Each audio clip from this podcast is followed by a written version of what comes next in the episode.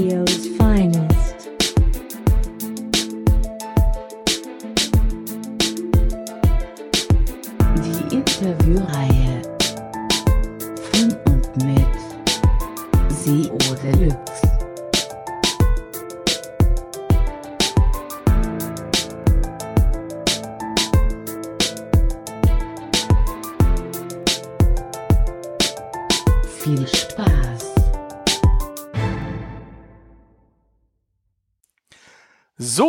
ihr Lieben, und auch dieses Mal beginne ich die 21. Ausgabe von CEOs Finest mit einem So. Ja, ich glaube, ich müsste alle, doch, ja, bisher alle mit einem So begonnen. Genau. Herzlich willkommen zu CEOs Finest Ausgabe 21. Wir nähern uns quasi der, der magischen Glückszahl 23, die Hackerzahl und meine persönliche Glückszahl.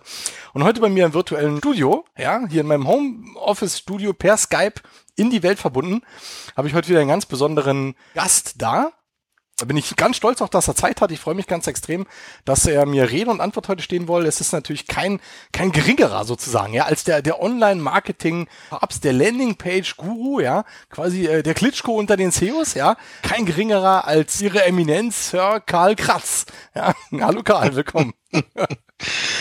Oh Mann, ja, also ich bin's nur. Hi, Servus Marcel, vielen Dank für dieses glorreiche Intro. Ja, Du gerne. weißt, wie, wie sehr ich auf sowas stehe. genau, das, genau deswegen habe ich es ja gemacht. Äh, da hat noch der Trommelwirbel hat gefehlt. Genau, dann können wir vielleicht noch irgendwie, nee, ich habe es leider noch nicht geschafft, hier so ein Soundboard mal anzuschließen, dass man da so Sounds reinspielen kann, aber vielleicht kriege ich das irgendwann mal noch hin. Bin ja technisch eher so der Noob, ja, muss ich ja leider gestehen. So, Karl, schön, dass du da bist, klar. Wir wollen in CEOs Finest heute natürlich über dich sprechen, also dein, dein Leben sozusagen vom kleinen zum großen Karl, ja. Was hat dich zu dem gemacht, was du heute bist? Was hat dich dahin getrieben? Was treibst du so privat? Ja, CEOs Finest, die Sendung über die Menschen, aber wollen natürlich auch ein bisschen über das Business sprechen, ganz klar. Da gibt's ja viele Leute, die einfach auch Interesse daran haben, was du so treibst. Mich natürlich eingeschlossen. Und ja, dann fangen wir natürlich gleich mal an. Wie bist du denn quasi, also die erste Frage, die muss ich immer stellen an jeden, weil die ist auch wirklich immer gleich und für mich die interessanteste. Wie bist du zum Computer gekommen? Wie bin ich zum Computer gekommen? Oh Gott. Also, ich, ich wollte mich eigentlich erstmal bei dir entschuldigen, dass ich dich 17 Mal versetzt habe. Ne? Das war Aber- gar nicht so viel, das stimmt gar nicht. Nein, stimmt, ich habe mich verzählt. Das waren 18 Mal. nein, nein, das passt schon. Also das ist überhaupt gar kein Thema. Ach so, ganz kurz, sorry, ich muss mich auch nochmal bei den Hörern entschuldigen, weil die letzte Sendung CEOs Feind ist ja ausgefallen, krank- krankheitsbedingt. Also wir haben ja, letzten Monat habe ich ja nicht gesendet, deswegen gibt's jetzt natürlich auch die, die, die Schmankerl-Edition mit dem Karl dafür, ne, als, als Ausgleich. Alles für euch da draußen. So, Karl, wann und wie bist du denn, ist denn Klein Karl sozusagen zum, zum Computer oder zur Spielekonsole, ja, in die digitale Welt äh, gekommen? Also ich hatte ein ganz, ganz prägendes Erlebnis im Alter von fünf Jahren. Da hat mich mein damaliger Ex-Stiefvater mit zum Daimler genommen, Tag der offenen Türe, und ich durfte mich dort an, an den Computer setzen und Fragen mit Fragen beantworten. Da konnte, konnte man irgendwelche Farben zuordnen. Und das hat mich so geprägt, dass ich ab dann angefangen habe, aus Lego und Spielkarten Computer zu bauen. Ich habe mir nichts sehnlicher gewünscht als einen Computer. Und eines Tages habe ich dann tatsächlich einen Apple IIe erstanden, erbettelt, kurz vor ergaunert. Habe da sehr viel schon gemacht im, im zarten Alter von, ich glaube, zwölf oder dreizehn Jahren. Allerdings mehr inoffiziell. Meinen Eltern gegenüber habe ich behauptet, das wäre, der würde nicht funktionieren, habe mich dann immer nachts heimlich dran gesetzt. Darf ich meiner Mutter heute noch nicht erzählen wahrscheinlich. Hab dann wegen tollen Zeugnis dann mit 14 ein C64 bekommen, mit Datasette und allem drum und dran. Und da ging es dann los. Also erstmal alle Peak- und Poke-Befehle auswendig gelernt. Dann kam der Akustikkoppler dazu. Dann hat man sich auch mal nachts aufgemacht, irgendeinen Telefonkastenverteiler aufgebrochen, über Freaking äh, sich eingewählt, bei AT&T eingewählt, um dann anzufangen, AT&T Calling Cards zu knacken, den Algorithmus zu zerlegen und die dann auf dem Schulhof für fünf Mark zu verkaufen. Das waren eigentlich so die ein, der Einstieg in die Thematik, so ganz unspektakulär mal beschrieben. Viel in Bulletin Boards damals rumgetrieben, dann leicht abgerutscht in, in die nicht so ganz legale Szene, aber auch schnell wieder berappelt, nachdem mal die Kripo aufgetaucht ist, um zu hinterfragen, was wir da treiben. Jetzt mal ganz kurz, wie alt bist du da gewesen und wer war jetzt wir? Es ist 16 bis, also 15 bis 17 ungefähr, Ja. mit einem Kumpel zusammen oder mit mehreren Kumpels zusammen. Und da Da- kam schon die, die Polizei, also damals schon, weil die sind, waren noch da relativ unbedarft, gerade was so Cybercrimes angeht, oder? Die waren sehr, sehr unbedarft. Es, was aufgefallen ist, ist, dass es von AT&T Meldungen gab, von wegen, hier werden mehrere Calling Cards von ein und derselben. Hier wird eine Calling Card von mehreren Personen benutzt. Und die haben natürlich Strafanzeige erstattet. Dann haben die sich auf die Lauer gelegt und die, die Jungs dingfest gemacht. Das ging so weit, da wurde ein Kumpel letzten Endes vor Gericht verknackt. Der konnte aber seine Festplatte rechtzeitig entsorgen, in Anführungsstrichen. Und wir haben damals festgestellt, die Richter wussten gar nicht, was wir da überhaupt tun. Das war für die völlig unbegreiflich. Die haben immer nur gefragt, wo haben wir, woher haben wir diese Informationen? Das waren, war völlig undenkbar, dass man mit einem Computer über einen Akustikkoppler sich in ein anderes Netz reinhängt, um dort Daten oder Algorithmen zu stehlen. Ja. Aber ist Okay. alles verjährt. Ich, ich bin jetzt natürlich, bin jetzt ein bisschen überrascht. Also ich meine, wir haben jetzt, wir sind gerade mal sechs Minuten auf Sendung, ja, und haben hier schon so einen Kracher, ja, vom Karl quasi erfahren, weil das er so ein, so ein Hexor war oder ist, oder das weiß ja wahrscheinlich jetzt kaum einer. Also ich weiß es gar nicht. Ich bin ja total geplättet gerade, ja, und schon auch ein bisschen begeistert. Wo hast du denn dieses Wissen her gehabt? Weil ich habe die, ich habe auch einen C16 mit der Tassette gehabt und so weiter, C64, die ganzen Kisten. Ich habe damit nur gespielt, ja.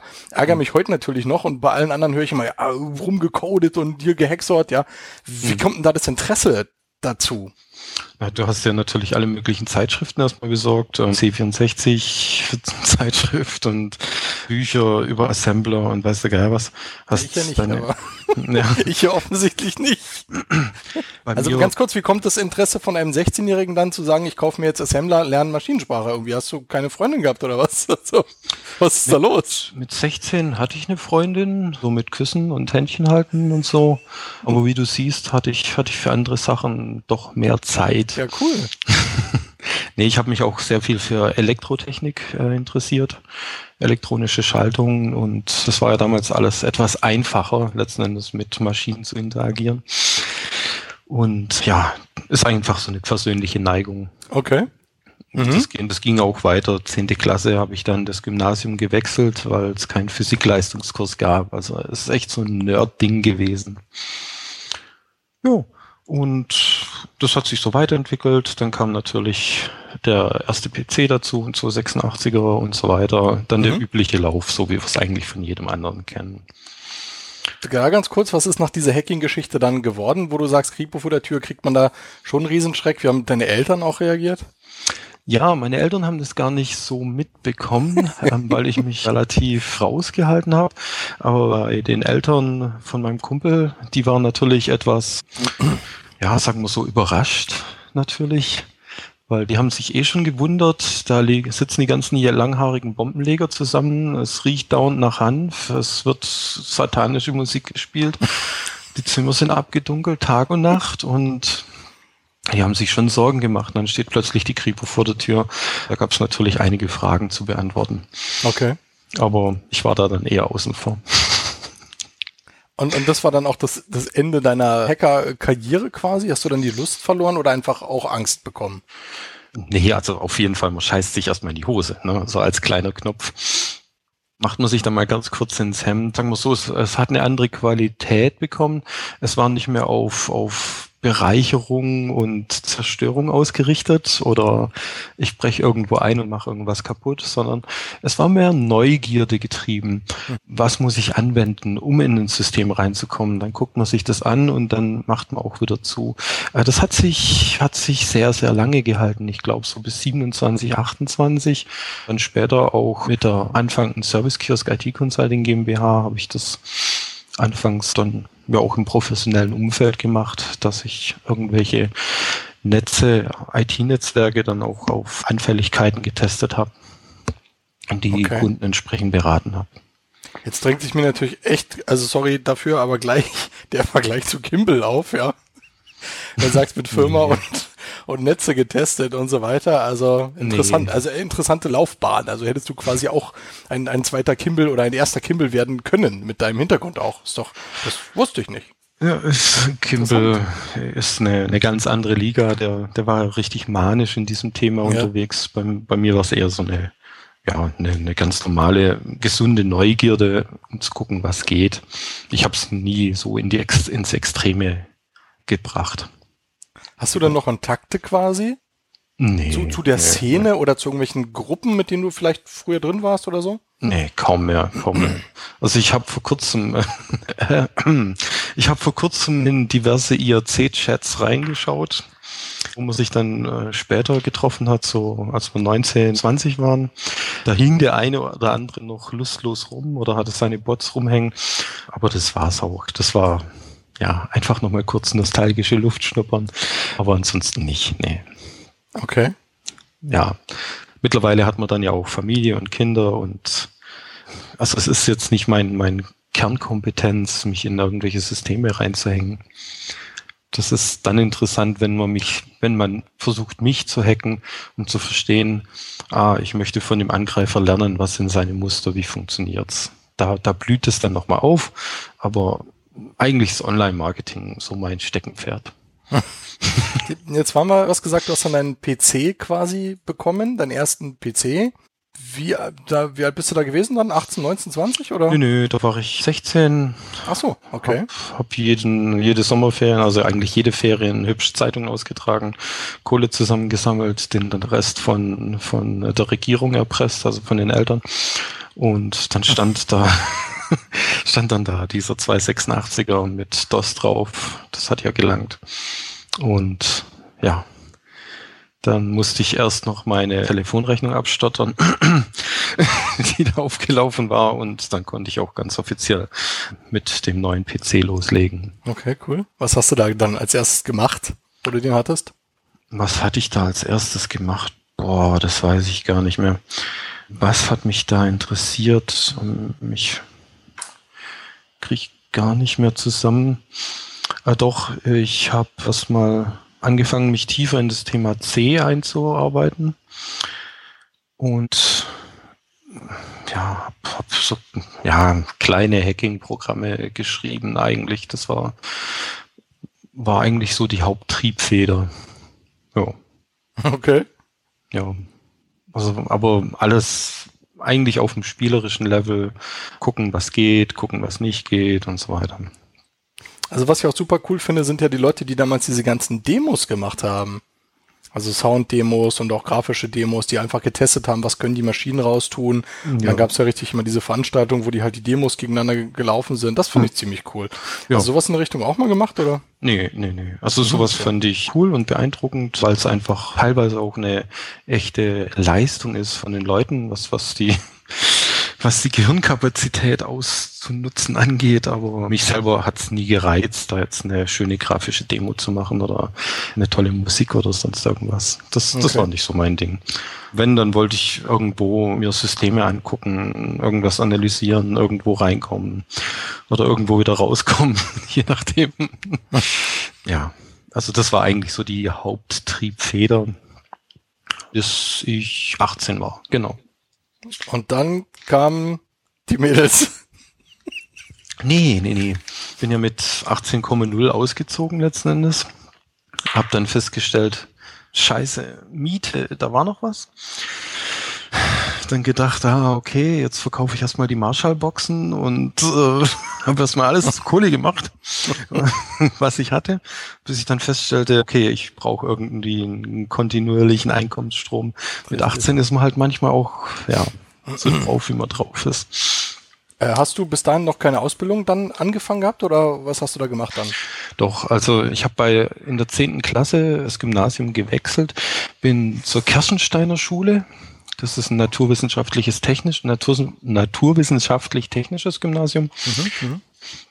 Da hast du praktisch ein Gymnasium mit einem Hauptfokus auf Physik, Mathematik, Elektrotechnik und parallel dazu noch die Ausbildung zum staatlich geprüften und anerkannten physikalisch-technischen Assistent. Also du hast Ausbildung im Gymnasium gleichzeitig. Okay. Das ist eine echte Tortur. Also wir waren ungefähr 30 am Anfang und dann zum Abschluss war es vielleicht noch ein Dutzend. äh, die dann übrig blieben. Das war in Summe doch arg stressig. Das hat mir allerdings sehr viel gebracht, äh, gerade der Physikteil, der Mathe-Teil und der Elektrotechnik-Teil, weil ich mit 18 dann eigentlich angefangen habe, Datensender zu entwickeln, hier zum Beispiel für die Landespolizeidirektion in, in Stuttgart. Mhm. Und habe mich praktisch selbstständig gemacht und damit auch meine erste eigene Firma gegründet, die Karkratz Elektronische Systeme. Und ja, alles, alles, was mit Datenübertragung, also mit drahtloser Datenübertragung zu tun hat, habe ich halt entwickelt, in Platinen gegossen, in Elektronik gebracht, umgesetzt und dann letzten Endes äh, Kunden angeboten, die sowas. Du, ich sehe das hier quasi jetzt auch in deinem Xing-Lebenslauf. Also du warst ja quasi Gründer, Geschäftsführer, Inhaber, also alles in einer Person quasi. Ja, Einzelunternehmen, genau. Genau, du warst dann auch alleine da oder hast du Mitarbeiter gehabt später? Nee, da nicht. Das, okay. das habe ich ganz alleine gemacht. Und den, den Namen als Brand, den hast du aber auch schon dann wirklich in, in jungen Jahren schon benutzt, schon bewusst dann genommen, also dass du dich wirklich halt Karl Kratz elektronische Systeme nennst. Gut, das hat sich einfach aus, aus dieser rechtlichen Anforderung ergeben. Wenn du ein Einzelunternehmen hast, dann firmierst du ja mit deinem Nachnamen, mit, mit deinem Namen. Und ich habe einfach noch das elektronische System mit rangehängt. Das war alles. Aber nicht jetzt, weil es ein kurzer, prägnanter Name ist, dass du den auch mit reinnimmst und so. Äh, nö. Zufall. Das war okay. wirklich Zufall. Ja, genau. Okay, Das ist doch in Ordnung, klar, kein Thema. Das mit dem Namen, das kam erst später. Irgendwann, als ich, als ich so mhm. 30 war, kam dann mal jemand zu mir her und meinte, Karl Kratz, das ist ein sehr, sehr einprägsamer Name. Und ich dachte so, was will denn der von mir? Ja, also ich also, muss auch ganz ehrlich gestehen, wo ich das, das allererste Mal den Namen gehört habe, ich weiß gar nicht mehr wann und wo das war, habe ich gedacht, dass das halt auch ein Synonym quasi ist. Also äh. quasi einer der, der, einer der SEO-Namen halt so, haha, ich bin der Karl Kratz, ja, ja, ich bin so, keine Ahnung, Peter Lustig, so. weißt du? Also. nee, freiwillig machst du das nicht. ja, ja, so war's. Nee, also Dann, ja, Karl Kratz, elektronische Systeme, das hat ja? einen Haufen Spaß gemacht, viel für öffentliche Auftraggeber gearbeitet. Ja. Dann noch eine Frage, wie kommt man ran, zum Beispiel an die, an die Polizei? Geht mhm. man einfach hin und sagt, hier, ich, ich habe jetzt den Plan, ich baue euch jetzt hier irgendwie die Datenbank auf? Oder gerade als Einzelunternehmer, ist ja auch nicht einfach und dann noch recht in jungen Jahren. War mehr Zufall. Also ich habe mich hauptsächlich auf die Mini Miniaturisierung spezialisiert damals, weil mich das sehr gereizt hat, was man mit integrierten Schaltkreisen damals schon machen konnte. Das heißt, so ein, so ein Datensender hat auch beliebig zum Beispiel in einen Revolverknauf gepasst. Damals schon. Mit einer Reichweite von vielleicht 100 Metern, was exorbitant viel war. Und da kam der Kontakt letzten Endes über einen Bekannten zustande, der dort arbeitet, der das gewusst hat und gesagt hat, hier, schau mal, wir, wir arbeiten hier mit anachronistischer Scheiße. Also wirklich man stellt einen großen Schrank in den Raum, in den zu observierenden Raum und hofft, dass der der überwacht wird, denkt, das wäre ein Schrank und kein, ja, keine Wanze. so ja. nach dem Motto. Und ja, darüber wurde dann der Kontakt hergestellt. Mhm, okay. Ja, also auch vorbei an, an richtig, richtigen Ausschreibungen und solchen Dingen. Ja gut, whatever. Aber es halt meine, interessiert mich jetzt halt eben, wie man an, an so eine Sachen rankommt. Und von daher lief's dann, weil dann hast du ja auch einfach die Referenz natürlich. Ja, auf jeden Fall, ja. auf jeden Fall. Da kamen dann viele unterschiedliche Sachen. Und gerade so 95, 96 war dann der Punkt, wo ich gesagt habe, okay, jetzt habe ich eine Firma, jetzt brauche ich auch eine Webseite. Habe ich meine erste Webseite zusammengeklampft. Und Gott, LFNet war das früher. LFNet war mein allererster Provider, falls, die, falls sich da überhaupt noch irgendjemand dran erinnert. Also ja klar, der eine oder andere wird sich schon erinnern. Hab dafür ein Schweinegeld und eine Domain. Nee, noch nicht mal. Ich habe eine Subdomain damals für ein Schweinegeld mir einrichten lassen. Hab da die Seite draufgebracht und dann gedacht so, ja, Stille. Okay. Irgendwas habe ich noch nicht verstanden. Aber ich werde rausfinden, was, bis ich dann draufgekommen bin. Ja gut, wenn die Welt nicht weiß, dass es die Seite gibt, wird da keiner draufkommen. Richtig. Hab dann angefangen, ah, okay, ich muss was mit Suchmaschinen machen. Seite in allen möglichen Suchmaschinen eingetragen, um dann festzustellen, ah, das interessiert trotzdem keine Sau, weil die Menschen, die sich für ja elektronische ja wie, nennen, wie soll man es nennen, Kolonialwaren interessieren, die benutzen gar keine Suchmaschinen, weil die haben sowas nicht auf Arbeit, so mit Computerless und dann im Internet recherchieren und so weiter. Also die nutzen irgendwelche Connections. Egal, dann hatte ich diese Webseite und irgendwie habe ich damit andere angesteckt in meinem Umkreis, die dann sagten, ja, wir wollen auch sowas haben. Und dann habe ich halt angefangen, die ersten Webseiten zu bauen und die systematisch in allem, was sich irgendwie Suchmaschinen nannte, einzutragen und das dann so nebenher letzten Endes aufzubauen. Also 96 war im Prinzip der erste www-Kontakt in dem Sinn.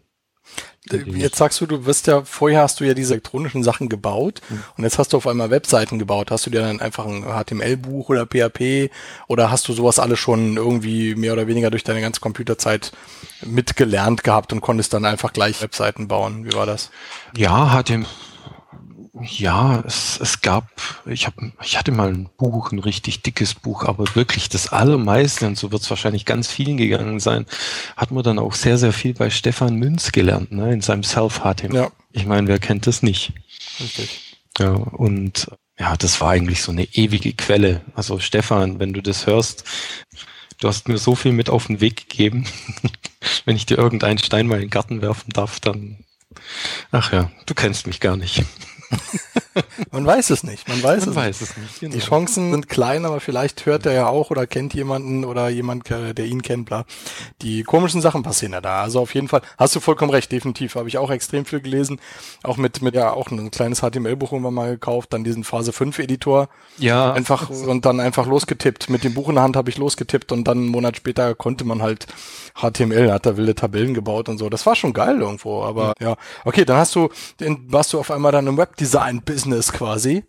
Was, 96? Ja, 95, So in dem Dreh, dann hast 96. du aber auf jeden Fall noch die, die als Kontakt das drehende Ad-Zeichen, das drehende Ad-GIF eingesetzt, oder? Nee, ich war, ich, ich, ich bezeichne mich gerne als, als schlechtesten Designer, den es überhaupt gibt. Ich habe eigentlich so gut wie überhaupt keine grafischen Elemente verwendet auf meinen Seiten. Also wenn, dann gab es mal eine farbige Fläche oder so. Das war's auch. Also sowas habe ich grundsätzlich irgendwelchen Leuten überlassen, die Ahnung von Design haben. Du siehst selber auf meinen Seiten, das ist kein Design, was wir einsetzen. Also es gibt schlicht und ergreifend fast kein Design. Äh, das okay. hatte ich auch damals nicht. Also alles, was irgendwie nach Designelement oder Deko aussah, habe ich eigentlich nie eingesetzt. Ich habe eine Domain von dir gefunden. Ich weiß nicht, ob die alt ist oder neu. Ich habe keine Ahnung. Die heißt Datenraum. Äh, das, das, äh, das ist so ein Fall, oder? Glaube ich. Da ist äh, wenig drauf und. Welche? Ja, ich wollte jetzt nicht alles sagen. Ja. also es, es, es gibt viele im Bereich Datenraum. Ähm, Schau's mal in den Chat rein, wobei jetzt haben wir ja eh schon alles verraten, irgendwie egal. Genau, das ist eine alte Domain von dir. Oder, oder eine neue Domain, ich kann es ja gar nicht sagen, aber ich, das wäre als Beispiel, was du sagst, dass da kein Design ist. Also da ist einfach nur ein schwarzer Text drauf und eine Überschrift und es passt ja auch. Also. Ja, oh Gott, dass die überhaupt noch gibt. Ja, ja. also, also eine alte Domain. Ja, oder anachroma.com, das war früher zum Beispiel ein Synonym, Pseudonym von mir, die ist auch sehr, sehr alt. Ja, oh Gott, also wir haben die eine oder andere Domain hier. Ich wüsste noch nicht mal, welche so richtig weit zurückreicht. Also da wird es schon die eine oder andere geben. genau. Was hast du mit den Domains aber gemacht? Also die haben ja auch so komische Namen, sage ich jetzt mal, die du hast. Das sind alles so Techie-Domains. Ich sage jetzt keine, keine Namen mehr und, und Server-Domains und so. Also die hast du für dein Business quasi einfach angelegt gehabt. Puh, es ist sehr viel historisch gewachsen. Es sind auch viele Domains, die sehr IT-lastig sind. Es sind viele kleine Eta Marken, die ich im Laufe der Zeit zum Beispiel mit der Service Kiosk GmbH etabliert habe. Hier tanzt jetzt gerade Iron Man durchs Bild. Was? Hast du schon ein Bier getrunken? Oder? Ich habe kein Bier getrunken.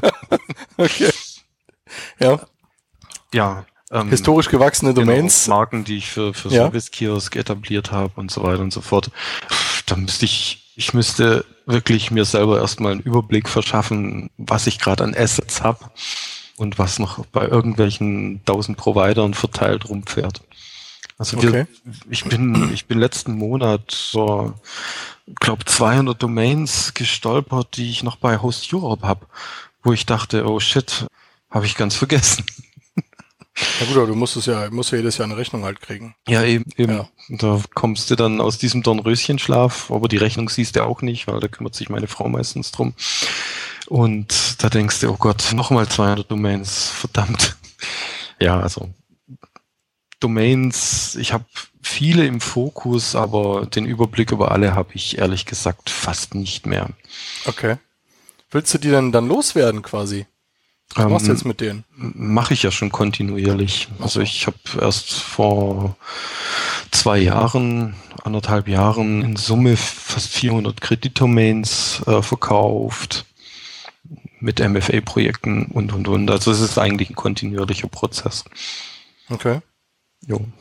Ja, schon ordentlich. Ja, so viel zu, so viel Domains auch zu projektieren.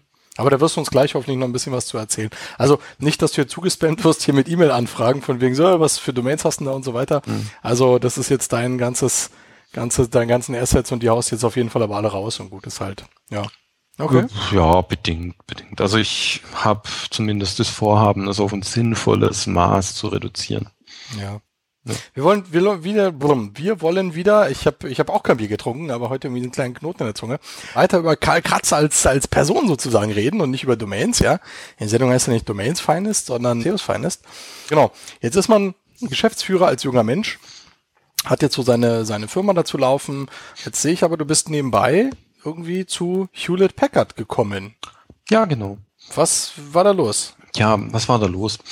So die Sachen für die Landespolizeidirektion, die waren alle schön und gut, aber ich bin irgendwann so ein bisschen wahrscheinlich in den Fokus von Leuten gerutscht, denen das nicht gefallen hat, was ich, was ich da tue. Dann wurde mir eingebrochen, dann wurde nochmal eingebrochen und auf einmal war alles extrem stressig. Und dann habe ich zu den Jungs gesagt, seid mir nicht böse, aber wird mir jetzt alles eine Spur zu heiß hier. Und ich steige aus sozusagen, habe in dem Zeitpunkt mich eh viel, viel mehr für Serversysteme interessiert, für Microsoft Serversysteme, Client-Systeme.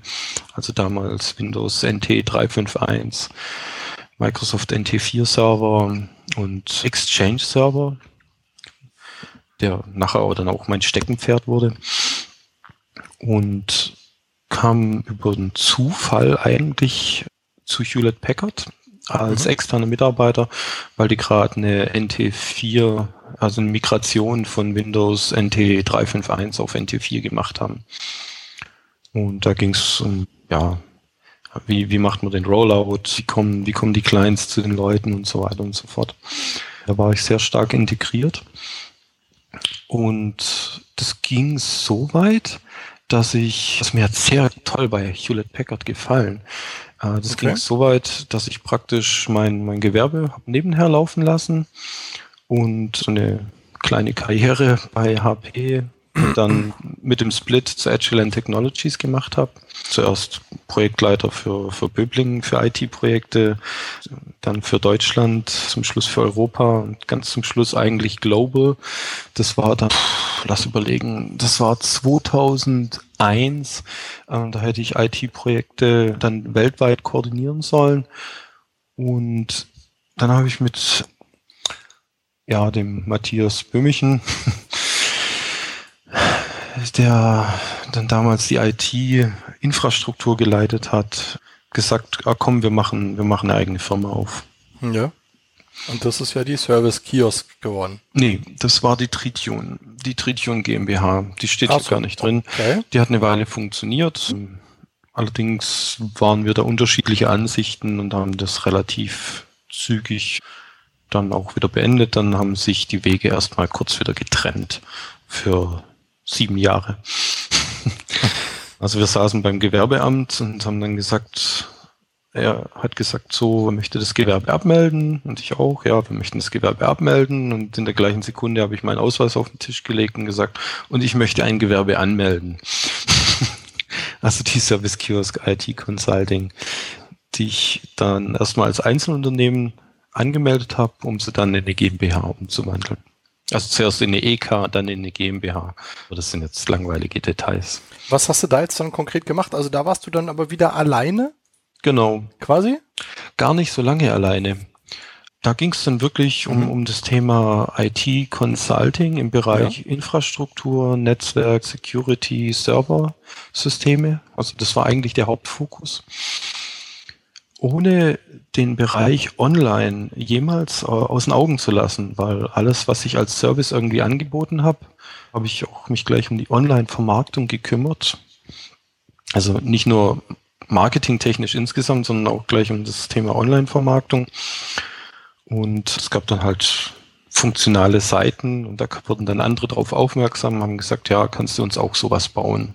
Also das hat mich wie die gesamte Zeit begleitet, äh, das Thema Online-Vermarktung. Ja, und dann wuchs die Service Kiosk IT Consulting GmbH, kamen Mitarbeiter dazu und Mitarbeiter und Mitarbeiter und Aufträge und so weiter. Gab tolle Jahre, gab beschissene Jahre. Und es war immer sehr, sehr, sehr viel zu tun. Ja, 2007, 2007, 2008 habe ich mich dann mit dem Matthias wieder zusammengetan, habe gesagt, hier, guck mal, mittlerweile Service Kiosk, ist doch eine schicke Sache hier. Er wollte dann bei seinem Arbeitgeber damals auch raus, beziehungsweise der wurde aufgekauft. Ist auch egal, möchte da nicht so viele Details von ihm ausplaudern. Ja. Auf jeden Fall an, als Geschäftspartner dazugenommen, als gleichberechtigter Geschäftspartner und ja, hat einen guten Boost in den Laden reingebracht. Auch von der Strukturierung, das wurde auf zwei Schultern verteilt, pipapo. Ja.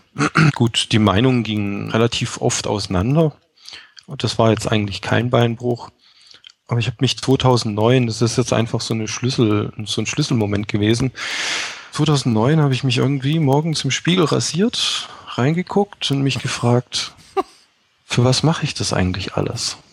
Diesen ganzen fucking Zauber mit 18 Stunden Tagen nonstop. Ich sehe die Kleine nicht, ich sehe meine Frau nicht und weiß der Geil was.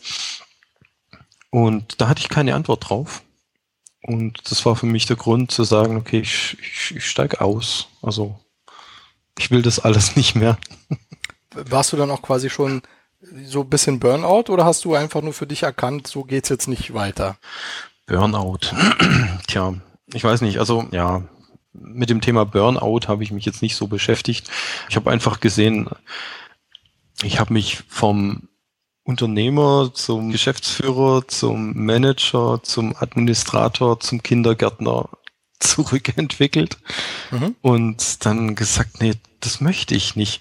Ich bin der festen Überzeugung, dass ich die gleiche Kohle oder noch viel, viel mehr durch Nachdenken, Intelligenz, ausnahmsweise einmal den Kopf einschalten, auch anders und stressfreier verdienen kann. Das war eigentlich so mit der Antrieb letzten Endes zu sagen, stopp. An der Stelle jetzt stopp. Ja. Die Service Kiosk ist jetzt schick, groß, die kann laufen. Wir haben tolle Marken hervorgebracht. Meetnotebook.de, Tokurex, Very Consult und so weiter und so fort. Sehr schön aus, aus Kundenbedürfnissen raus differenzierte Marken, Mhm. die alle für sich eigenständig funktionieren. Und da konnte ich dann auch guten Gewissens sagen, ja, das Baby kann laufen. Wer loslassen kann, hat sofort wieder beide Hände frei. Ich lasse jetzt los. Das ist ein schöner Spruch, ja. Ja, weil du sagst 18-Stunden-Tage, also das finde ich natürlich schon sportlich. Also gerade, klar, wenn man Familie ist, also wenn man Familie hat, dann, dann sieht das ja auch alles echt ein bisschen anders aus. Wenn man seine Familie gar nicht mehr sieht, also das, ja, doch. Das habe ich jetzt wirklich von vielen Leuten gehört. Ja, das ist diese, diese Nächte, wo man halt vorm Rechner dann sitzt, irgendwie bis nachts um, keine Ahnung, schieß mich tot. Ja, also ja, wir sind halt alle keine 18 mehr irgendwo und ich habe da auch keinen Bock drauf, sage ich ganz ehrlich. Also irgendwo muss auch gut sein. Ja, Ja. weil man opfert sich da auf und weiß am Ende des Tages gar nicht mehr wofür. Ja. Und vor allem Burnout, wenn du sagst, du hast dich da, du kriegst ja vielleicht gar nichts mehr mit, du machst ja nur wirre Sachen. Also wenn du vom, vom morgens vom Spiegel stehst und dir vielleicht dann nicht dabei erwischt, wie du dir zum Beispiel die Achsel rasierst, ja, anstatt im Gesicht, dann, dann stimmt da was nicht. Ja, okay. Und das war aber ein ganz normaler Tag. Also dem, dem ging jetzt kein Ereignis vor oder zurück, sondern einfach so, so ein, so ein Game Changer Tag, so. Cool. Ja. mein, Schön. Es, es hat sich natürlich gestapelt. Ähm, Ja. Nach einer Weile hast du so, ah, der Kratz, den ruft man an, wenn, wenn ein Server im Arsch ist. Also dann sitzt du halt mal drei Tage dran und frickelst Tag und Nacht irgendeinen Exchange-Server wieder zusammen. Oder ein Microsoft SQL-Server, Cluster über mehrere Länder, wo sich keine Sau mittlerweile mehr dran traut.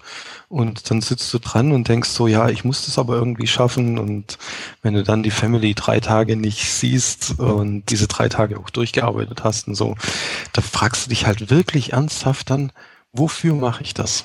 Weil so teuer kann man Lebenszeit gar nicht gegen Geld tauschen, wie es eigentlich sein müsste. Was, was hast du nach diesem Tag dann gemacht? Also, du bist nach Hause gekommen, da hast du deine Familie schon gehabt, ne? Frau und Kind. So, hast du gesagt, so, okay, Schatz, ab heute, ich kündige, ich setze mich jetzt ins Kämmerlein, weil ich denke jetzt nach und verdiene jetzt online mein Geld. Wie stelle ich mir das vor? Nee, nee, nee. Das war eher eine, eine fließende, fließende Entwicklung. Ich habe ja sehr viel im Online-Bereich intensiviert, schon ab 2003. Da habe ich mich sehr stark um die, die Ausarbeitung der einzelnen Marken dann gekümmert und mich darum gekümmert, dass die SEO-technisch online perfekt ranken und alles und, und auch funktionieren.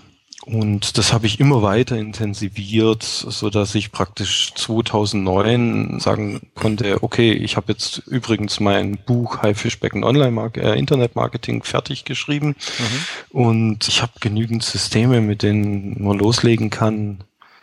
Ja, also ich werde jetzt nicht verarmen, weil, weil ich jetzt nichts mehr tue. Ja, das ist ja auch eine, eine Angst, die dann wirklich viele Leute haben, die sich vielleicht auch selbstständig machen oder die jung sind und sagen, ich habe jetzt voll die Idee und springe jetzt ins kalte Wasser. Ja, also geh nicht arbeiten, sondern mache jetzt hier meine tolle Geschäftsidee, Startup, whatever. Ähm, das ist ja vielleicht schon nicht, nicht ohne halt. Also du hast jetzt dann natürlich auch den, den Bonus der Lebenserfahrung, der Lebensweisheit, Nein. äh, einfach schon Oh da ein bisschen, ein bisschen was erreicht in deinem Leben. Das ist ja auch ein wichtiger Faktor. Also von daher ist es schon, schon in Ordnung, dass du das gemacht hast. Ich finde es immer wieder spannend. Also ich bewundere dann einfach sowas, muss ich auch ganz ehrlich sagen. Ich finde es cool, bewundernswert. Es ist ein riesiger Cut und wie gesagt, da haben nicht, nicht, hat nicht jeder die Eier zu in der Hose, sowas zu machen einfach. Heute auf morgen zu sagen, so, jetzt ganz anders. Ich muss dich enttäuschen. Soweit her war es mit der Lebenserfahrung da nicht. Ich bin bei Service Kiosk raus und habe ein paar Mitarbeiter mitgenommen, um genau das, was ich vorhatte, eben nicht konsequent zu machen. Okay. Und habe mir wieder Gehälter ans Bein gebunden und Administration und Kindergarten und alles. Weil ich dachte, ja, ich, ich brauche Mitarbeiter, ich brauche unbedingt Mitarbeiter, die irgendwelche Sachen für mich machen. Ja. Dafür war das Konstrukt aber gar nicht ausgelegt. Auch mein, mein Forecast war so gesehen nicht tragfähig. Also es war wieder so eine, also es war eine echte klassische Fehlentscheidung, von, von seinem Plan abzuweichen. Das hat mich dann auch kurzerhand mal irgendwas in Summe 180.000 Flocken gekostet, diese Erkenntnis. Ah, scheiße. Okay. Ich muss, ich muss jetzt doch die Notbremse ziehen. Und unterm Strich, ja, ist es dann halt, okay, Jungs, sucht euch einen Job. Äh, arbeitslos werdet ihr ja nicht werden mit, mit dem, was ihr gerade macht. Um dann zu sagen, okay, ich arbeite hier mit Heiko, der jetzt wirklich ein echt liebgewonnener Kerl ist. Ich arbeite mit Heiko weiter hier an Karl Kratz Online Marketing und wir machen ab sofort unser Ding auf personaltechnisch kleinem Level, aber umsatztechnisch halt einem sehr sinnvollen Level. Und genau jetzt 2009 sind wir jetzt quasi. Genau da, wir hatten im Vorgespräch schon mal ganz kurz drüber gesprochen, ist es ja so, dass, ich sage es jetzt nochmal ganz provokativ wie vorhin, dass, also ich kann ja nur von mir aus sprechen, dass ich dich dann noch gar nicht kannte und du dann einfach so mit einem Schlag so bumm in der SEO-Szene so drin warst. Genau. Und ich und viele andere Leute dann auch so gesagt haben, who the fuck ist Karl Kratz, ja? Weil ich dachte ja eben noch, das wäre ein lustiger Fake-Name. Mhm. Was war da los? Also hast du auch gesagt, okay, ich, ich muss jetzt da Gas geben, ich will jetzt da irgendwie in so da rein, weil das ist ja auch meine Zielgruppe vielleicht so ein bisschen oder Wie, wie kam das? Oder warst du schon immer da? Ich meine, ich kenne ja nur auch nicht jeden, um Gottes Willen, das wäre vermessen zu sagen. Mhm. Das würde mich nur interessieren. Also ich habe subjektiv das Gefühl, dass du echt so aus der, aus der aus Versenkung auf einmal so da warst. So. ja. ja. Und das muss dann wohl 2009 gewesen sein. Also ich finde es ja auch cool. Ja. Jein. Ich war schon aktiv in der Szene, allerdings eigentlich gar nicht in der SEO-Szene, eher im Bereich E-Marketing letzten Endes, also der weitest gefasste Begriff. Es gibt ja, es gibt zum Beispiel auch eine, eine entsprechende Xing-Gruppe. Richtig, genau. Hat, hat ein paar Teilnehmer. Habe ich sträflich vernachlässigt übrigens, auch egal. Und ich war sehr, sehr aktiv, gerade im, im SEO-Bereich, früher für die eigenen, für die eigenen mhm. Marken oder auch für Kunden. Aber ich habe mich immer gehütet, letzten Endes unter der GmbH irgendwie mit dem eigenen Namen dort irgendwie aufzutreten. Also das war eigentlich auch ein No-Go letzten Endes, also mich, mich da zu positionieren als Einzelperson, ja. weil innerhalb von Firmenkonstrukten Einzelpersonen prägend zu positionieren, ist halt immer eine schwierige Sache. Wenn dann die Person weggeht, dann bricht meistens was weg. Aber deshalb habe ich mich dort immer als Funktion gesehen. Das hat sich mit 2009 natürlich geändert. Da konnte ich dann alles ganz normal offiziell mit meinem Namen machen, was ich sonst auch gemacht habe. Okay. Nur dann halt als Karl Kratz.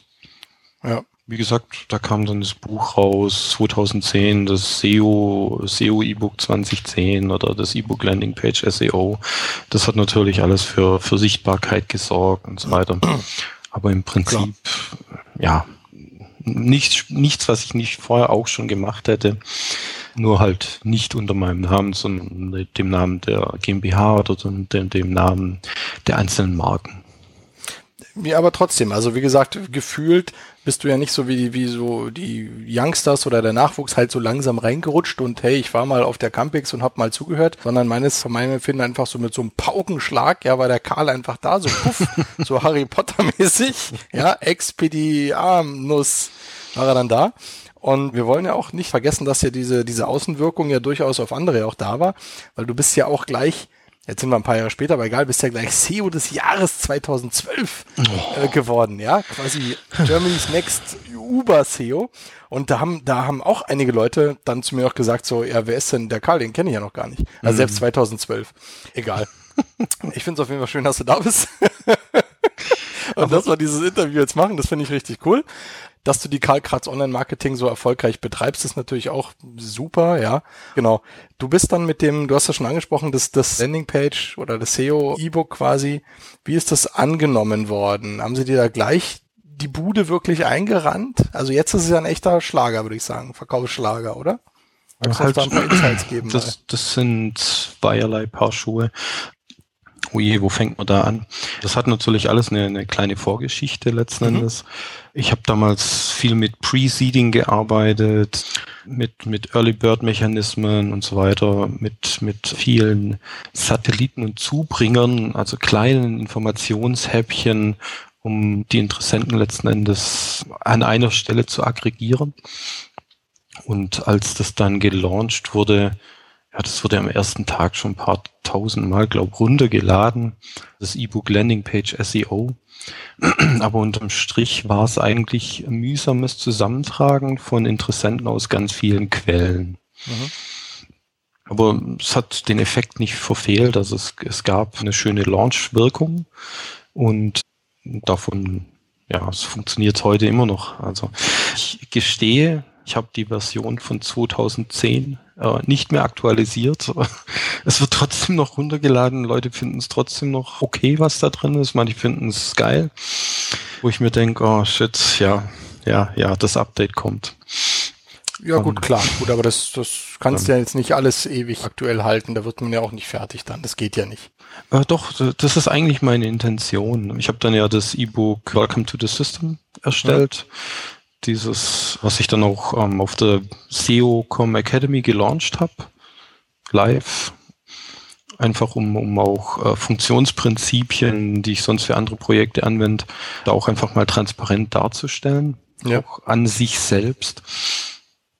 Und dort arbeite ich gerade immer noch am Update. Da kommen gerade 140 neue Seiten dazu. Also es wird dann 440 Seiten haben.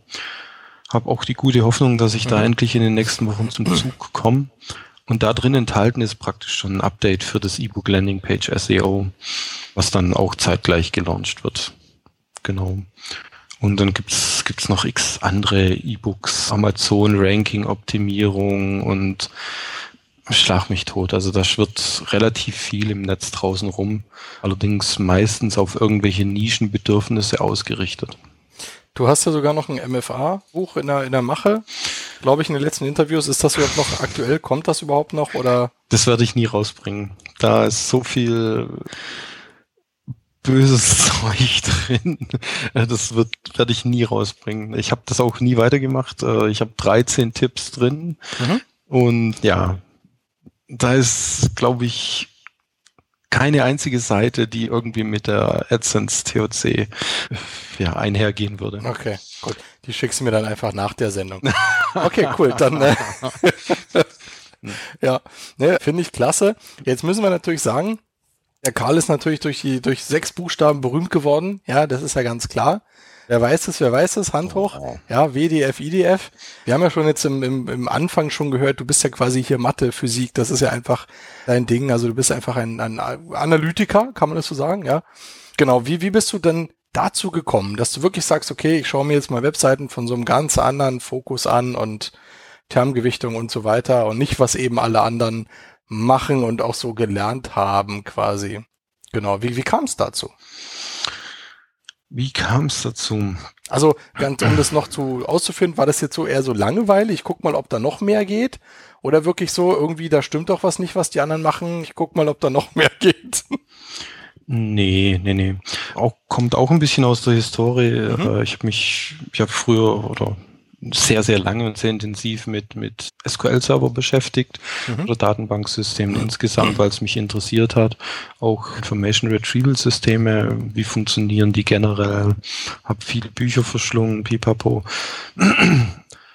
Und es war eigentlich wirklich nur dieser Punkt, dass dauernd irgendjemand was von der Keyword Density gelabert hat. Und das hat mich dann irgendwann so aufgeregt, dass ich gesagt habe, nein, ich arbeite jetzt einmal ordentlich aus. Es ist nicht die Keyword Density, die man betrachten muss, sondern praktisch die Termgewichtung mit Bezug auf einen, auf einen Index. Das war eigentlich alles. Mehr wollte ich gar nicht. Gut, du hast es ja auch lang und oft und schmutzig dann ja erklärt. Ich muss auch ganz ehrlich gestehen, ich musste mir zwei deiner Panels, also das gleiche Panel zweimal angucken, um es zu verstehen. Ich habe es beim ersten Mal auch überhaupt gar nicht verstanden. Ich bin aber auch der absolute Null-Mathematiker, ja. Mathe war ich Deko sozusagen, ja, wer sich an den Spruch erinnert. Und genau, inzwischen wende ich es ja auch mit an. Oder du erklärst mir noch Teile wirklich immer noch ganz toll dazu und ist schon geil. Also wir haben ja, wie gesagt, vor der Sendung auch ein kleines Live-Beispiel äh, durchgemacht und ich bin ja jetzt auch wirklich überzeugter WDF-Jünger geworden, ja. Das ja, muss man ja auch sagen, also Ehre wem Ehre gebührt, ne? Das ist, ist schon geil. Ja, also da ist nicht nur Gelaber, sondern es funktioniert ja wirklich und es ist ein, es ist ein geiles, solides, handfestes System, was der Karl wirklich entwickelt hat und es funkt halt, funktioniert halt eben auch nicht so gut bei allen Kopien, ne? Muss man ja auch ganz klar mal sagen, wie es ist. So, genau. Ja, also da, da stichst du in, in ein schönes Wespennest rein. Es gibt sehr, sehr viele, die sagen, okay, nee, das funktioniert nicht. Das muss ich auch teilweise sagen, ja, natürlich, es ist kein Wunder, dass und wenn es nicht funktioniert. Das ist zum einen, wie beschäftige ich mich damit? Welche Werkzeuge nehme ich? Und auf welcher Datenbasis operieren diese Werkzeuge? Welche Methoden liegen drunter? Und wie gehe ich selber methodisch vor? Abgesehen davon, wie gesagt, das ist ein Faktor, an dem wir drehen können. Es ist ein wichtiger Faktor, aber es ist nicht der wichtigste Faktor. Und das wurde, glaube ich, ein bisschen auch überschätzt. Möchte ich jetzt einfach mal so in den Raum stellen. Man kann, man kann mit einem gewissen manischen Arbeitseifer diesen Faktor ausreizen bis aufs Letzte. Das habe ich ja mit dem einen oder anderen Projekt dann auch gemacht. Ja. Man muss natürlich auch eine betriebswirtschaftliche Brille aufsetzen. Und wenn ich die aufsetze, dann sage ich, schreibt einen geilen Text, dann nimmt einfach nur die Termgewichtung her, um Fehler und welche unbrauchbaren Terme rauszuschmeißen. Das unmissverständlichste Signal herzustellen und alles ist cool. Fertig. Für mehr braucht man es nicht. Was ich noch gerne auch auf jeden Fall ansprechen mag, ist, du hast eine sehr nette Schreibe. Also du schreibst teilweise, letzte war zum Beispiel das, das SEO Cruise Recap in einem wirklich sehr ja, einfachen Stil, sage ich jetzt bewusst, also wirklich wie für Dreijährige mit ganz kurzen Sätzen, was aber extrem natürlich einfach und erfrischend zu lesen ist und was auch viele mhm. Leute extrem cool finden. Ist das jetzt was, was du generell jetzt überall machst? So eine starke Vereinfachung oder war das jetzt einfach auch nur so ein Experiment mal? Also ich fand super. Meine Frau hat es auch gelesen, war auch total begeistert. Irgendwie, ich, ja, schön. Na, das ist eigentlich eine extremere Ausprägung. Ich habe zum Beispiel, gerade als ich das Buch Haifischbecken Internet Marketing geschrieben habe, äh, ich habe ja sehr, sehr viele Bücher gelesen, habe mich immer über die Anglizismen geärgert und über die komplizierten Sätze und habe mir zum Beispiel bei dem Buch zur Prämisse gemacht, ich möchte ein Buch schreiben, in dem eigentlich fast kein einziger Anglizismus vorkommt. Es gibt deutsche Wörter, es gibt einfache Sätze, um die Lesbarkeit von, von einer komplexen Thematik so einfach wie möglich rüberzubringen. Und ich selber trainiere es auch jeden Tag zum Beispiel, wenn ich Folien baue, dass da möglichst einfache Sätze drinstehen mit möglichst einfachen Wörtern, weil das, was vermittelt wird, ist komplex genug. Wenn ich dann jetzt noch mit Fremdwörtern um mich werf und komplizierten Schachtelsätzen, dann, dann steigt da keine Sau mehr durch. Also ich zum Beispiel nicht. Deshalb zwinge ich mich da auch selber ja, ein, ganz bewusst klar. zur Einfachheit.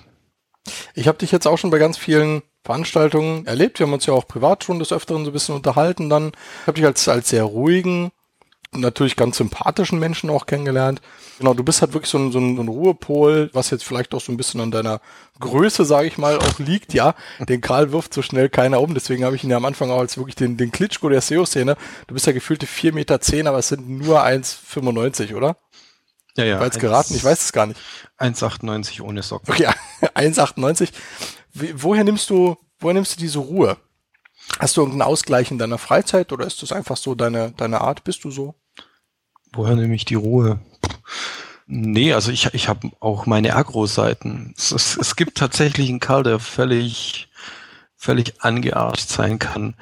Das ist in der Tat, wenn zum Beispiel ein Internetzugang nicht funktioniert, dann, dann werde ich zur pissigen Diva. Anders kann ich es gar nicht sagen. Und das ist dann noch nicht mal gespielt. Ich bin dann wirklich schlecht gelaunt. Wenn du bei einer SEO-Com auf der Bühne stehst und du hast keinen Internetzugang, sollst ein Live-Dings machen. Wenn du bei der SMX da stehst und versuchst ja. mit deinem Handy Connect hinzukriegen und das tut nicht oder sonst irgendwas, da bin ich dann richtig, dann bin ich richtig pissig. Also wenn Technologie nicht funktioniert, da bin ich echt genervt und vielleicht auch unausstehlich. Also das ist, ist das ist der pissige Karl. Okay, aber, gut, den kennen wir jetzt noch nicht. Das hast du dann auf jeden Fall gut, gut überspielt auf den Messen irgendwie. Ja, ja, ja ein bisschen kommt es wahrscheinlich schon rüber. Aber ansonsten, ja, pff, über was soll man sich aufregen? Über Leute, die nicht mit mit einem auf einer Wellenlänge liegen. Sowas gibt's dauernd und immer über Dinge, die schief gehen. Pff, ja, gut. Es geht dauernd alles schief, das ist nicht schlimm. Es ja. kommt drauf an, wie wir uns damit arrangieren. Von dem her, ja, muss man auch ein bisschen sein Herz schonen. Hast du denn jetzt ein Hobby, dem du in irgendeiner Form nachgehst, irgendeine Leidenschaft? Ich habe das Fotografieren jetzt wieder für mich wiederentdeckt. Ah, schön, ja. Also ich habe früher, habe hab sogar die Foto AG geleitet, habe dann wirklich jetzt ja fast 19 Jahre nicht fotografiert und habe mir jetzt die die Canon gekauft nach langen Diskussionen auf Facebook und habe da echt wieder wieder diese alten Gefühle aufleben lassen, weil ich dachte, ja, eigentlich war es geil, warum habe ich das all die Jahre nicht gemacht? Das ist was, was mich was mich schön erfüllt. Ansonsten, ja, sind da zwei kleine Knirpse, ne? Das ist Hobby genug. Ja, das hast du ja auch zum Fotografieren. Also Familie ist ja auch immer ein schönes Motiv einfach, wo man, wo man richtig tolle Bilder ins Büro hängen kann oder so, gar keine Frage. Was ja. fotografierst du dann quasi auch äh, am liebsten? Also ich, ich übe momentan eigentlich mhm. hauptsächlich. Ähm, ich mache gerne Porträtfotografie mit den kleinen Knirpsen. Ja, schön ja, das ist eigentlich gerade mein Hauptfokus. Muss mich ans Thema echt wieder rantasten. Hätte nicht gedacht, wie viel man in diesen paar Jahren komplett verlernen kann. Und äh, du hast aber, du sagst eine Foto AG geleitet, das heißt, du hast doch schon einiges fotografiert. Gibt's dann da irgendwas von dir? Also im Netz gibt's da irgendwelche Galerien, die man sich, die wir eventuell sogar uns angucken können und verlinken können, oder? Nee, nee. du, das, das ging in der Ausbildung ein bisschen zur technischen Fotografie, also Mikroskopaufnahmen von Oberflächen wie Aluminium oder einer menschlichen Zunge, wo du bis auf viele Tausendstel Millimeter fotografierst. Da könnte Okay. ich dir sogar irgendwas rausgrusteln hier aus irgendeinem alten Koffer. Die Aufnahmen gibt's tatsächlich noch. genau. Ja, nicht schlecht. Da bin ich ja auf jeden Fall gespannt und dann freue ich mich ja, wenn man da mal vielleicht ein paar, paar schöne Bilder, also vom, vom Sistrix, vom Johannes wissen wir auch, dass er gerne mal fotografiert und also viele SEOs scheinen nebenbei irgendwie zu fotografieren und vielleicht gibt's ja mal eine schöne Übersichtsseite mit tollen, tollen Fotos. Du hast auf jeden Fall ganz viele Bilder bei der SEO groß gemacht, das weiß ich ja noch, genau. Ja. Und meine Tochter hat dich fotografiert mit der, mit der Kamera und ich habe die Bilder noch nicht mal hochgeladen, weil ich, ich komme irgendwie zu gar nichts.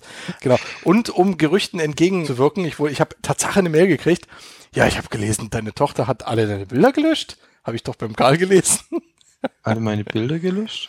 Du hast in deinem Recap geschrieben, meine Tochter hätte äh, Nein, das Fotos war ein gelöscht. Spaß. Weil du Ich das weiß. So, Ja, ich weiß das und du ja auch. Aber ich habe Tatsache eine E-Mail gekriegt, so von wegen, oh, das tut mir leid, dass deine Tochter alle deine Bilder gelöscht hat. Nein. Sag, was? Weißt du das? Ist doch Quatsch. Ja, der Karl. Der Karl. Das fand ich dann auch wieder, fand ich wieder sehr schön, ja. sorry. Ja, man, das gehört ja dazu ab und zu. Kleines Späßchen muss auf jeden Fall sein. Das denke ich auch. Karl, was erwarten wir in, oder was können wir in Zukunft von dir erwarten? Gibt's ja noch, gibt's ja neue, neue Sachen, neue Systeme, Geschichten, Webseiten, an denen du vielleicht arbeitest? Kann, magst du uns da vielleicht was verraten? Gibt's da überhaupt was? Ja. Gibt's. Es sind, sind einige Dinge in, in Planung. Karls Core sagte vielleicht was. Ja, sagt dir was. Wir haben vorhin ja selber reingeguckt. Ich bin ja auch dämlich. Okay. Sag mir was, ja. Karls Core wird sich vermutlich verändern. Es wird ein Haufen Know-how jetzt in den nächsten Monaten reinfließen. Neue Tools werden reinkommen und die Art des Zugangs wird sich verändern. Okay. Momentan ist es sehr restriktiv auf einzelne Branchen ausgerichtet und ich bin am überlegen, wie ich das anders, cleverer lösen kann. Momentan bindet es sehr viel meiner Zeit. Das, das ist noch nicht mal unangenehm, weil ich bin sehr, sehr gerne mit den aktuellen Karls Core Teilnehmern zusammen.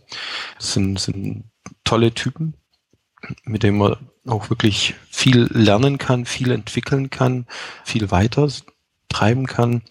Aber ich glaube, das Potenzial von Core ist noch nicht ausgereizt, also noch nicht sinnvoll ausgereizt. Und da möchte ich auf jeden Fall eine kleine Veränderung ja anstoßen. Genau. Es werden auch einzelne Tools wahrscheinlich oder Systeme äh, public gehen, also wo dann jeder drauf zugreifen kann. Aber da möchte ich mich jetzt nochmal kurz bedeckt halten. Ja, wir sind gespannt, was da auf jeden Fall noch kommen wird in nächster Zeit. Wir sehen dich ja auf den, wo sehen wir dich als nächstes? Als nächstes äh, auf der M3 Campix. Ah ja, weil okay. ich das eine to ganz tolle Idee von Marco finde, eine mutige. Und ich glaube, dass es sich genauso wie die Campix entwickeln wird. Dann hast du mich wahrscheinlich auf der Conversion-Konferenz. Das steht noch nicht ganz fest. Und dann die üblichen Verdächtigen, also die SEOcom, SEO Day freue ich mich zum Beispiel auch.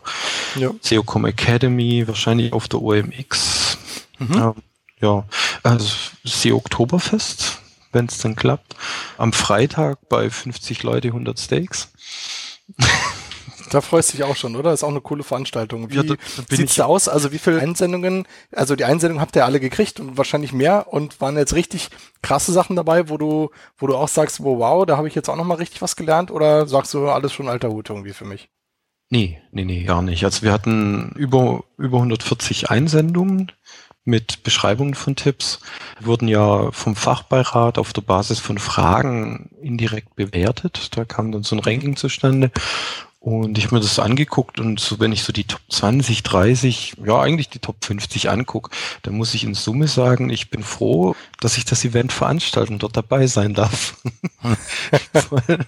Ähm, Okay. da, da sind schon Sachen dabei, wo ich denke, oh, holy shit, okay, da werde ich dastehen und mir diesen Tipp anhören, weil ich bin echt gespannt. Ja. Da bin ich ja auf jeden Fall auch gespannt, ob es dann so ein kleines Recap vom Event gibt. Natürlich nicht mit den Tipps, logischerweise, Ja. aber einfach, wie sowas auch angekommen ist. Ich finde die Idee sehr sympathisch auf jeden Fall, dass jeder was, was mitbringt. Du hattest ja so ein Konzept auch schon mal für Konferenzen vorgeschlagen oder für andere Events, genau. Ja, aber jetzt machst du es halt quasi selber. Und das ist auch super. Ja, also Grundlage dafür war schlicht und ergreifend, du hörst bei so vielen Konferenzen, ich habe nichts Neues gelernt.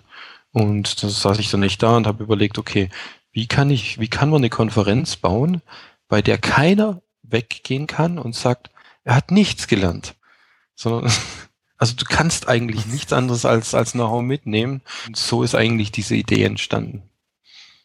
Ja, sehr cool, auf jeden Fall. Dann viel Erfolg für, für das Event. Wer den Karl noch nicht gesehen hat, auf irgendwelchen Konferenzen auf jeden Fall anschauen. Wie gesagt, den Karl muss man einfach mal in, in Lebensgröße sozusagen gesehen haben. Und ja, ich muss jetzt auch sagen, wir haben jetzt eine Stunde schon wieder rum. Ihr wisst ja, Seos Finest, ich mache eigentlich fast immer eine Stunde, damit es nicht zu lange wird, auch wenn wir jetzt sicherlich noch zwei, drei Stunden weiterreden könnten. Aber ich meine, es ist auch ein ganz normaler Abend, den wir jetzt hier quasi äh, freiwillig verbringen und da muss auch irgendwann mal gut sein. Wollen ja auch zu unserer Family quasi alle. Ich bedanke mich auf jeden Fall für super sympathische Interview mit dem Karl Kratz. Wir haben viel erfahren. Also wie gesagt, für mich gleich die ersten fünf Minuten so, wow, was hier, Hacking-Style, ja, Freaking und Phoneboxing. Finde ich total cool. Haben viel erfahren. Aber ich hoffe, euch hat es auch Spaß gemacht. Das war die Sendung Nummer 21 von CEOs Finest. Und freue mich natürlich wieder über Kommentare, Likes und die ganzen Social-Gedöns. Klar, und freue mich natürlich auch, euch alle dann nächsten Monat wieder begrüßen zu dürfen. Ich hoffe, euch hat Spaß gemacht. Ich bin raus, euer CEO Deluxe, Marcel Charkösi, und übergebe das Schlusswort wie immer an meinen sympathischen Studiogast, den Karl. Bis denn, ciao. Bin ich jetzt auf Sendung? Oh ja. Jetzt noch ein Schlusswort. Hm. Also, ich habe jetzt noch nicht mal was vorbereitet, aber ich möchte mich ganz, ganz, ganz doll bedanken beim Jens Fauldrath und beim Marco Jank und beim Markus Tandler, beim Olaf Olekop, beim Björn Tantau, dass ihr mich so toll unterstützt habt bei den Vorbereitungen für 50 Leute, 100 Steaks. Und ja, dass ihr das richtig durchgezogen habt, dass ihr wirklich alle 144 Bewerbungen durchgeklickt habt und die Nerven behalten habt. Ich glaube, das wird eine richtig geile Sache und möchte eigentlich nur noch einen kleinen Gruß in die Welt rausschicken. Nimmt das Thema Termgewichtung nicht zu ernst, bleibt ganz relaxed, nimmt ein paar coole Tools zur Hand, die funktionieren und integriert es einfach in den normalen Arbeitsablauf. Den Rest schlagt ihr bitte wie gewohnt mit Links tot, wie sich das gehört. Ciao!